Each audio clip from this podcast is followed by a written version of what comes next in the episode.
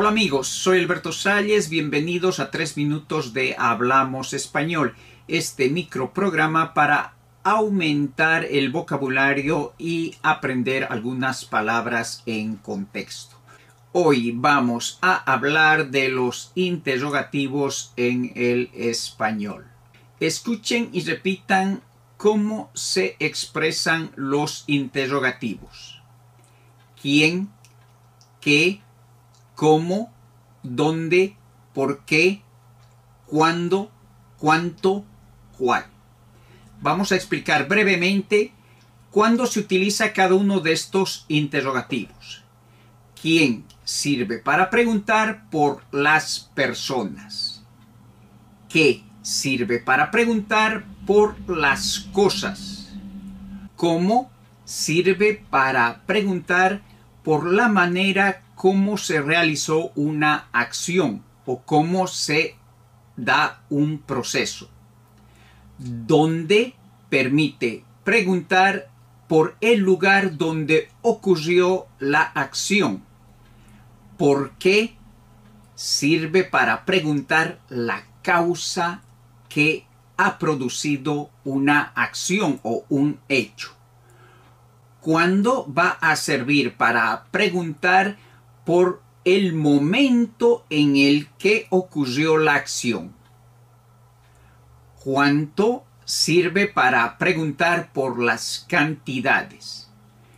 ¿Y cuál va a servir para preguntar por una alternativa? Repitamos estos interrogativos. Escuchen nuevamente atentamente y repitan conmigo. ¿Quién? ¿Qué? ¿Cómo? dónde, por qué, cuándo, cuánto, cuál.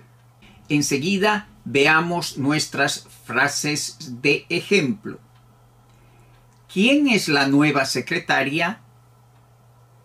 ¿Qué compraste en el mercado? ¿Cómo fuiste al mercado?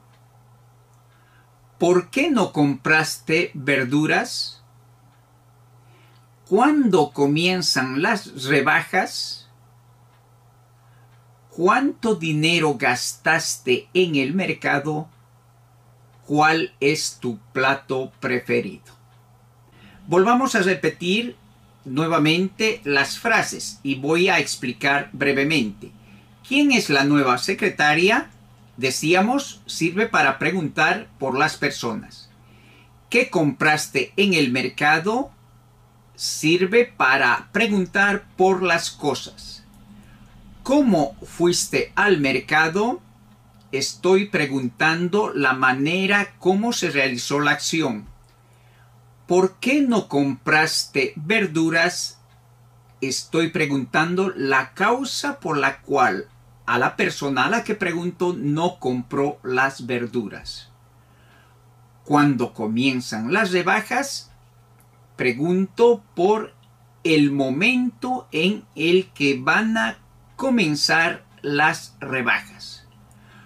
¿Cuánto dinero gastaste en el mercado? Como ven, es la cantidad, la cantidad de dinero que gastó alguien en el mercado. Y finalmente, para ver la alternativa, ¿cuál es tu plato preferido? Y bien amigos, eso es todo por este podcast. Gracias por escucharlo y por compartirlo en sus redes sociales. Y antes de terminar, como siempre, les reitero que las palabras del vocabulario y las frases están escritas en la descripción del podcast, en la descripción del video. Adiós, hasta el próximo podcast.